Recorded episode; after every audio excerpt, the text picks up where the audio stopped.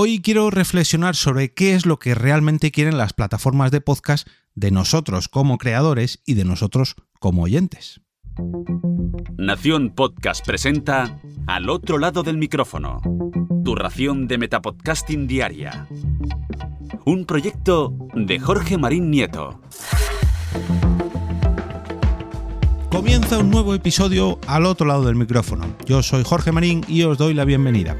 Como sabéis, últimamente me gusta cerrar cada semana con un capítulo de opinión, donde bueno, me expreso un poquito más libremente y opino sobre los diferentes ámbitos que afectan al podcasting, a los podcasts, a los podcasters, a los oyentes, a las plataformas de podcast, en fin, de todo eso.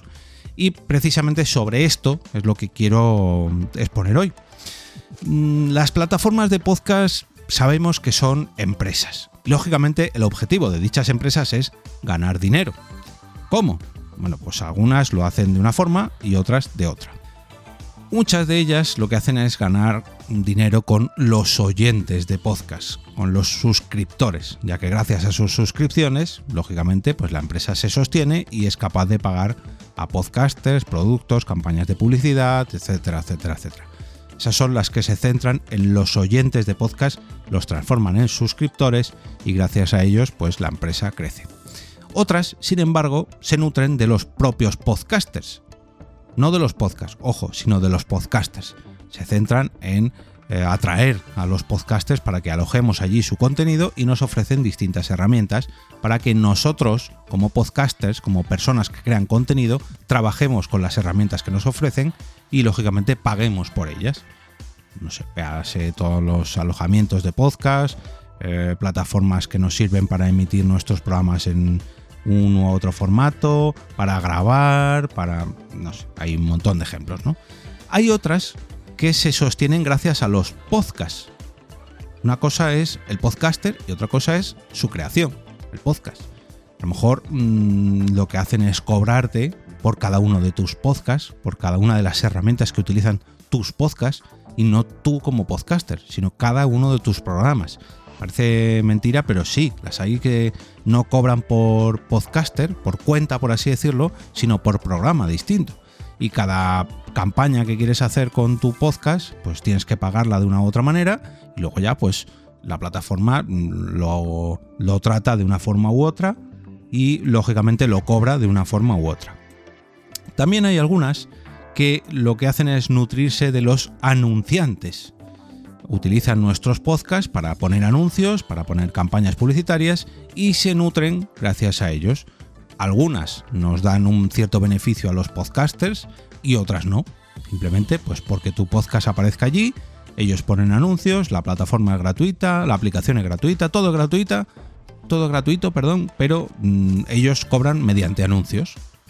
Hay veces, ya digo, que nos vemos repercutidos los podcasters y veces que no.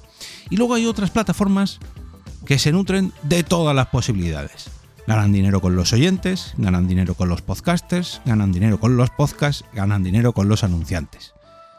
A lo que voy es que realmente, ¿cuántas de estas plataformas piensan en el podcasting? Hay segundos de tensión. ¿Cuántas de ellas apuestan por el podcasting y cuidan, nutren al podcasting como tal? Mm, lógicamente el, pensamiento de la empresa, aparte de ganar dinero, es hacerlo en el menor tiempo posible y el mayor dinero posible. Y para eso muchas veces el propio podcasting juega en su contra. El hecho de que eh, los podcasts se distribuyan mediante un sistema libre como es el RSS, el hecho de que los oyentes puedan llevarse sus podcasts favoritos a cualquier plataforma o a cualquier aplicación, el hecho de que los podcasters publiquen en cualquier aplicación en cualquier plataforma, o el hecho de que las propias plataformas puedan absorber los programas mediante ese feed RSS y publicarlos porque están en abierto el 99,9% de los podcasts y lo puedan publicar en sus plataformas. Claro, aquí es donde está el dilema, ¿no? ¿Hasta dónde permitimos que lleguen nuestros podcasts? Porque nosotros, claro, lo publicamos en abierto en Internet, pero hay veces que decimos, no, no, no, no, en esa plataforma yo no quiero estar porque gana dinero. Ya bueno, pues dile que no lo coja, pero está en su derecho de cogerlo. Otra cosa es que esté en su derecho, el, tuyo, perdón, en tu derecho, reclamar un dinero, una parte de ese dinero, o el reclamar que borren tu podcast de, de esa plataforma. Pero digamos que es totalmente legal que publiquen tu podcast en su plataforma si tú publicas el podcast en abierto para todo Internet. No para las plataformas de podcast, no para los oyentes, no, no, para cualquier persona. Eh, ya digo, el 99,9% de los podcasts se publican en abierto gracias a un feed RSS. Ese feed RSS, en la gran mayoría de las veces, incluye una licencia Creative Commons por decreto, casi, vamos a decir, a menos que tú te preocupes en publicar ahí, no, no, este podcast es derecho, perdón, está registrado a nombre de ta ta ta ta ta ta. Pero el 99,9% de los podcasts no se preocupan de poner ese, ese, digamos, ese certificado de autoridad ese mm, registro de propiedad. Entonces, claro, si, si tu podcast lo insertan en una web, otra cosa es que se lucren gracias a ello, eso ya es otro tema. Pero publicarlo lo pueden publicar, porque tú mismo lo estás publicando en abierto. Y a lo que voy con todo esto es que muchas veces nos ponemos en. Eh, nos ponemos a pensar en las plataformas como no, esta plataforma piensa mucho en el podcasting porque X. Esta otra no, esta otra va en contra del podcasting porque X. Esta no, esta de aquí, ay, esta piensa mucho en los oyentes porque nos cuidan y nos miman y nos dan lo que quieren. Esta otra también nos cuida mucho porque nos ha puesto muchas facilidades y muchas herramientas. Nos ha puesto una alfombra roja para recibir allí a todos los oyentes y a todos los creadores de contenido. Y a lo mejor lo que está haciendo es poner una alfombra roja por otro lado y poner una valla al final de esa alfombra roja para que aunque entremos todos de golpe, luego no podamos salir.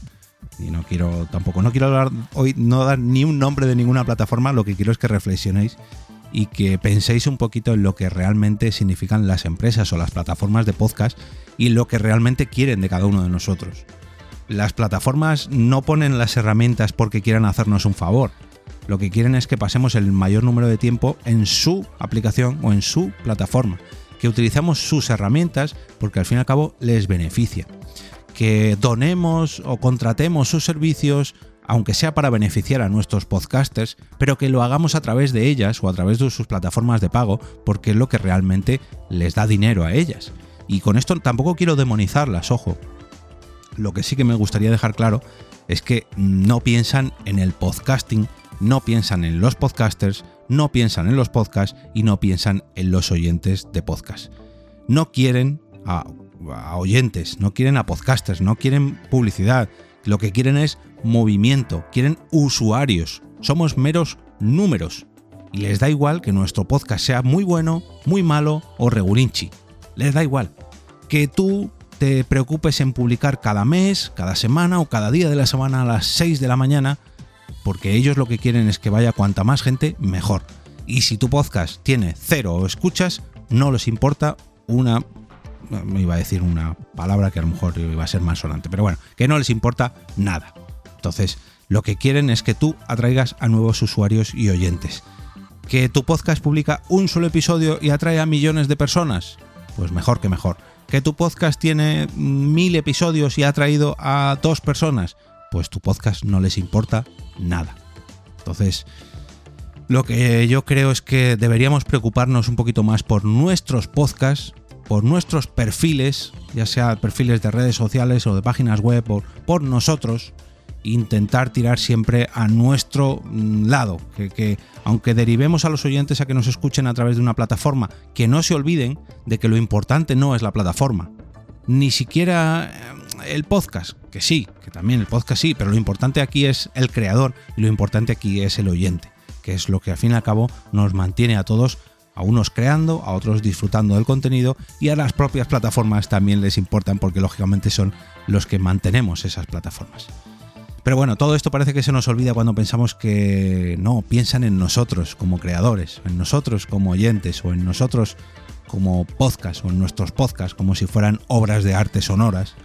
Y no, realmente no. Si nada de esto, ni los creadores, los oyentes, ni las obras les da un beneficio, a ellos les da exactamente igual.